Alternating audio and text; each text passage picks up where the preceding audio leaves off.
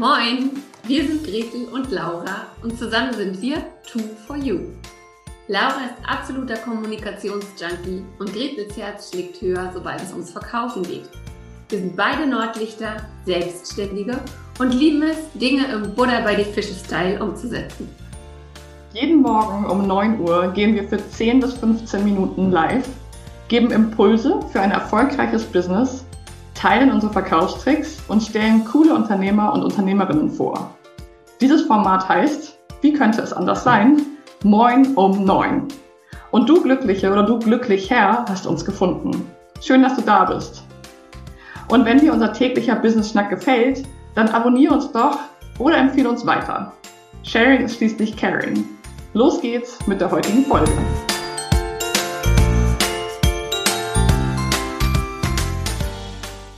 Moin um neun geht in eine neue Runde und heute mal Moin um abends um neun, weil bei uns in Norddeutschland kann man auch abends Moin sagen.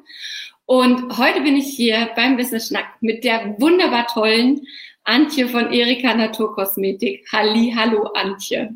Hallöchen und vielen Dank. Ja, ich freue mich total. ich freue mich total, dass du da bist. Ähm, ich kenne dich ja jetzt schon ein Weilchen. Das heißt, ich ähm, muss schon mal zusehen, dass ich nicht so viele Sachen äh, als gegeben, so viele Informationen als gegeben voraussetze. Deswegen erzähl doch erstmal kurz, wer bist du und was machst du, Antje?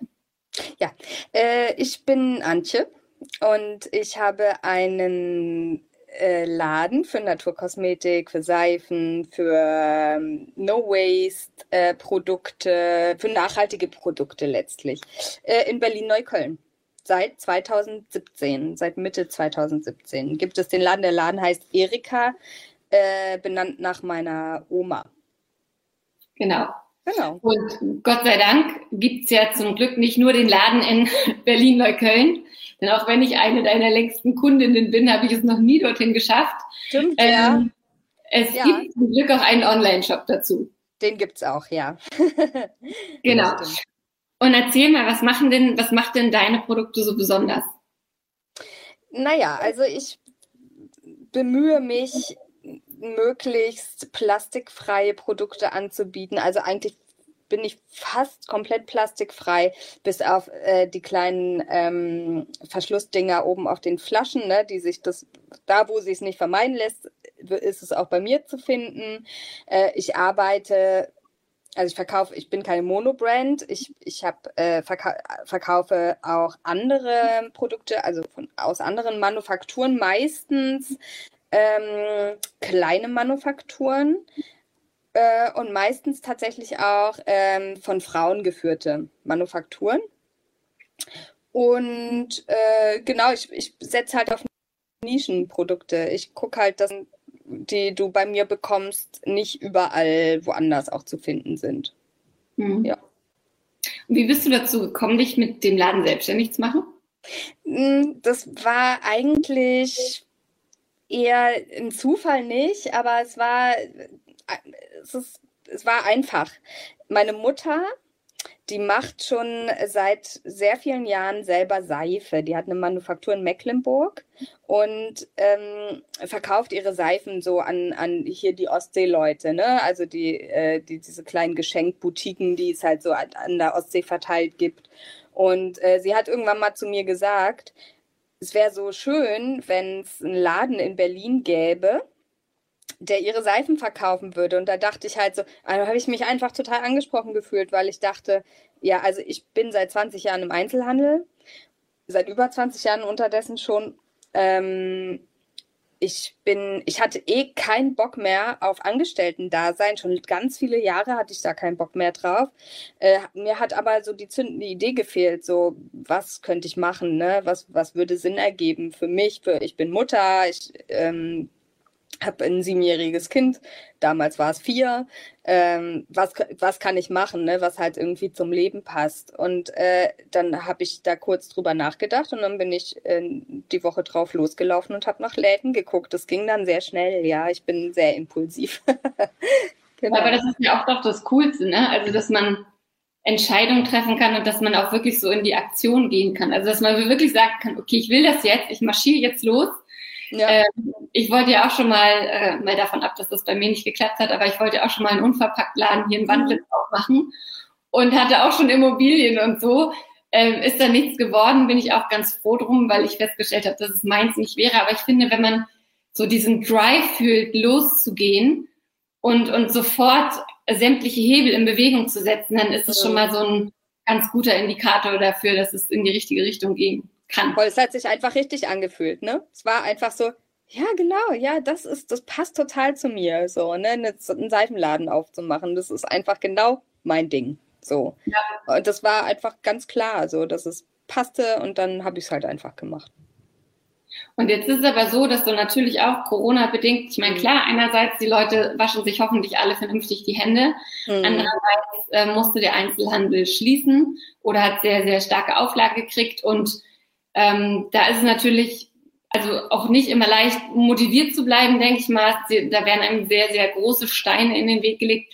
Wie mhm. gehst du an die Sache ran? Wie, wie machst du das? Bist du so ein Typ, okay, von einem Tag auf den anderen einfach leben oder bist du also ne, sagst du so Step by Step oder was ist so deine Strategie, um mit dieser Situation jetzt umzugehen?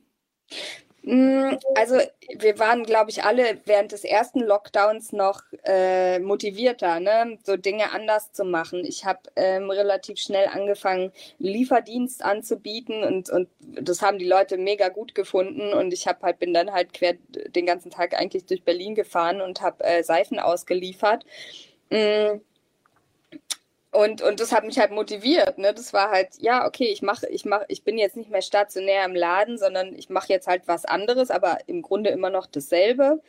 Mm, und jetzt während des zweiten Lockdowns war es halt, man hat halt gemerkt, die Leute sind total müde und haben keinen Bock mehr, überhaupt sich auch damit, damit auseinanderzusetzen, so, ne, was, was mache ich jetzt auch? Also klar, viele schon noch, aber bei, aber es ist halt sehr abgeflaut, ne? Viele haben einfach mh, mm, kein wahrscheinlich äh, irgendwo anders bestellt als bei kleinen Läden. Ne? Zumindest hatte ich den Eindruck, dass es so war. Es ist sehr abgeflaut und ich hatte einen ganz schlimmen Januar, der mir ähm, ziemlich viel Hoffnung genommen hat, so muss ich ganz ehrlich sagen. Also ich war die, das ganze letzte Jahr über relativ motiviert, so mit Flauten, aber ich konnte mich immer relativ schnell fangen. Und jetzt im Januar hatte ich wirklich so ein paar Momente, wo ich dachte, okay, wozu mache ich das? So, ne? Das ist so, ich, ich habe da auf, darauf keine Lust. So, ne? Das ist mir, das, ich zermarter mir die ganze Zeit das Gehirn, was kann ich besser machen und so weiter. Aber das hat alles irgendwie nicht so richtig Früchte getragen.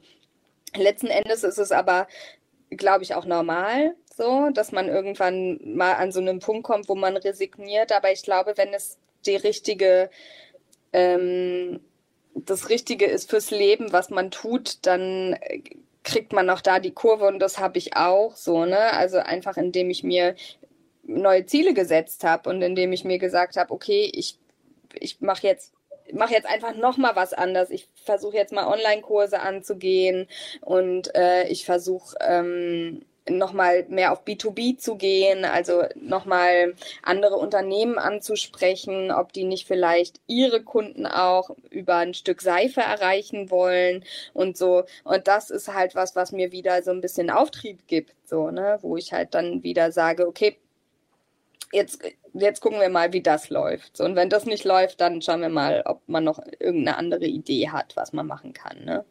Ja. Also noch noch bin ich motiviert. Immer mal, immer mal wieder mit ein paar Tälern, aber es geht weiter. Ja, ja, das ist wahrscheinlich in dieser Zeit wirklich so dieses Wichtige, so dieses sich neu definieren, nochmal neue Wege äh, erkunden und die dann vielleicht auch einfach schnell mal ausprobieren. Also ne, schnell umsetzen, schnell gucken, funktioniert es oder nicht. Wenn es funktioniert, weiter in die Richtung. Wenn es nicht funktioniert, doch nochmal woanders hin. Aber ja, so diese Motivation ähm, kann ich mir vorstellen, dass es schwierig ist. Und ich appelliere an alle da draußen, also ihr kennt ja sicher alle diesen Spruch, ne? Ähm, wenn du bei einem kleinen Business kaufst, dann macht der Eigentümer ein Happy Dance. Und ähm, genau so ist es. Also die kleinen, gerade die kleinen Läden sind sowas von darauf angewiesen, dass, dass wir uns ja. jetzt alle mal darauf besinnen, wen wollen wir denn unterstützen und was für ein Bild in der Stadt äh, wollen wir denn auch sehen, wenn wir durch die Stadt gehen? Ne? Wollen wir dann nur Ketten oder wollen wir tatsächlich diese kleinen Läden auch unterstützen und dass sie durch die Krise kommen? total. Ja, auf jeden Fall. Glücklicherweise geht es meistens so, ne? Die gerade halt im, im so nachhaltigen Sektor unterwegs sind, ähm, die, die halt, denen das wichtig ist, so, ne? Dass es halt inhabergeführte Läden gibt und nicht so viele Ketten und keine Malls und Amazon und, und so weiter und so fort, ne? Ja. Ja, ja. Was ich lustig finde, Antje, äh, eins deiner tollsten Produkte, was bei mir seit Jahren äh, im Gebrauch ist, ist ja dein festes Shampoo. Ja. Und ähm, ne, also es ist so ein, muss man sich vorstellen, so ein kleiner Shampoo-Block kann man auch ohne aus, äh, mit ausspülen, aber ohne noch ähm, eine saure Rinse und so weiter nutzen. Also einfach wie Shampoo benutzen und ähm, die Haare damit waschen. Und jetzt bist du seit einem guten Monat ohne Shampoo unterwegs. Also, ja. wie, passt, wie passt das denn zusammen?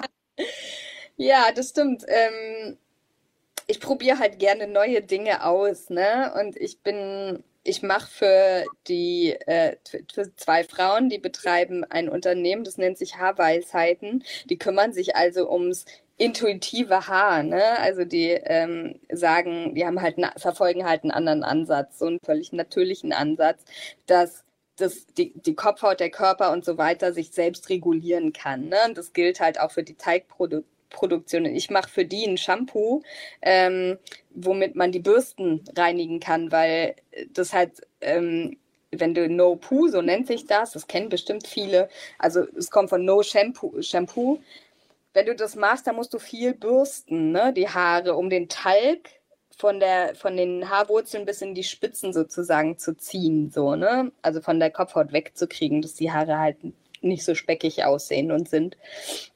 Und für die habe ich ein Shampoo gemacht. Ähm, und, und so bin ich halt schon länger mit denen in Kontakt und äh, habe irgendwann ähm, gedacht, eigentlich will ich das mal ausprobieren, weil es halt auch total zu meiner Frisur passt, zu meiner, vor allen Dingen zu meiner Farbe, denn Shampoo, Seife und so weiter zieht ja Farbe raus ohne Ende und das ja, das will ich eigentlich nicht, ja, weil ich nicht so oft nachfärben möchte oder nachtönen möchte. Und äh, genau, und dann habe ich das äh, einfach ausprobiert und bin sehr happy damit, muss ich sagen. Und es ist so natürlich ein krasser Zwiespalt. So einerseits im Laden Shampoo und Conditioner und so, so weiter und Haarkuren zu verkaufen, auch selbst herzustellen. Und ähm, auf der anderen Seite zu sagen, also ich finde es eigentlich gerade mega geil, komplett ohne Shampoo zu leben. So, ne? Es ist, aber es ist ja, es ist die. Ja, aber ja?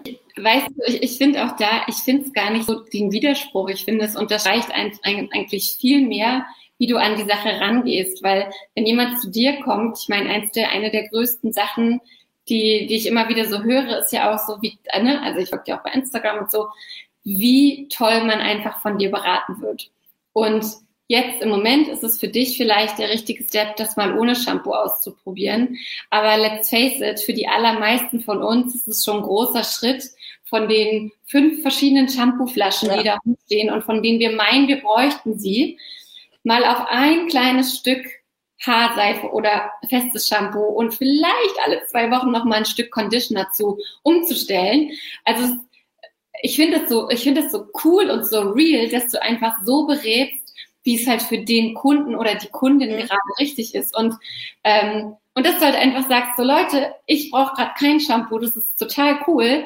Ähm, und ganz ehrlich, für die meisten wird aber das wahrscheinlich gar nicht so das Richtige sein, sondern dass die einfach mal feststellen, ähm, es geht auch, es geht auch einfach ohne diese ganzen tausend Flaschen dort. Und ähm, Voll, ja. mhm. ich war da ja selber super geflasht und super skeptisch am Anfang und bin jetzt einfach sehr, sehr happy, nicht mehr so oft waschen zu müssen mhm. und ähm, nicht mehr so eine platte Mecke am Kopf zu haben. So. Also sehr cool, äh, dieses, du berätst halt im Interesse des Kunden oder der Kundin und nicht in deinem eigenen Interesse. Das finde ich mega spannend. Das könnte ich auch gar nicht, Gretel. Überhaupt nicht. Das ist, ist überhaupt nicht mein Bestreben. Ich schicke auch Leute raus. Also ich schicke auch Leute nach Hause, ohne dass sie bei mir was kaufen. Oder ich belade den Kunden mit Proben.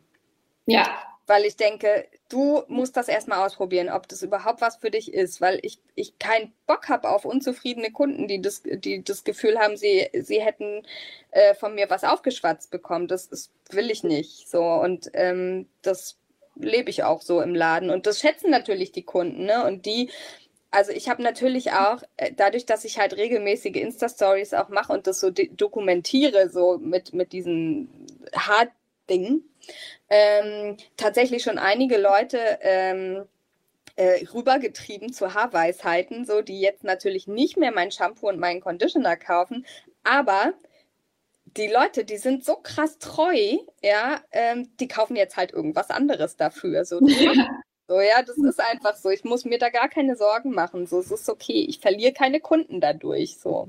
Ja. Ganz im Gegenteil. Und was würdest du sagen, so in deiner Selbstständigkeit? Du bist jetzt seit drei Jahren, ist der Shop ne? Ja, dreieinhalb Jahre. Mhm. Was, was war so einer der Aha-Momente, die du in der Zeit so mitgenommen hast? Also, ja, ähm, es gab mehrere, aber der größte war eigentlich, ähm, dass die Leute, also meine KundInnen, Wert darauf legen, mich zu sehen in diesem ganzen ähm, Social Media Kontext. Damit hätte ich nie gerechnet, dass das wichtig sein könnte. Und so habe ich auch nicht angefangen. Ich dachte, ja, was interessiert das die Leute? So klar mache ich Social Media, logisch, gehört dazu, ist auch okay, ähm, macht mir auch Spaß, äh, aber ohne meine Nase in die Kamera zu halten. So.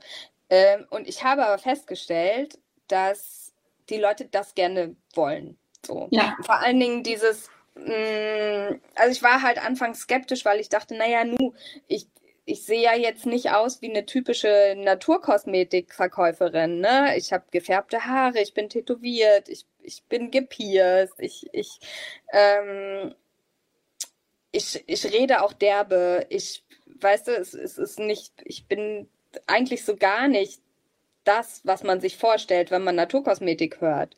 Und ja. ähm, ich dachte, ich, ich, ich dachte anfangs, vielleicht wirkt es unauthentisch so, ne? Aber genau das Gegenteil ist der Fall.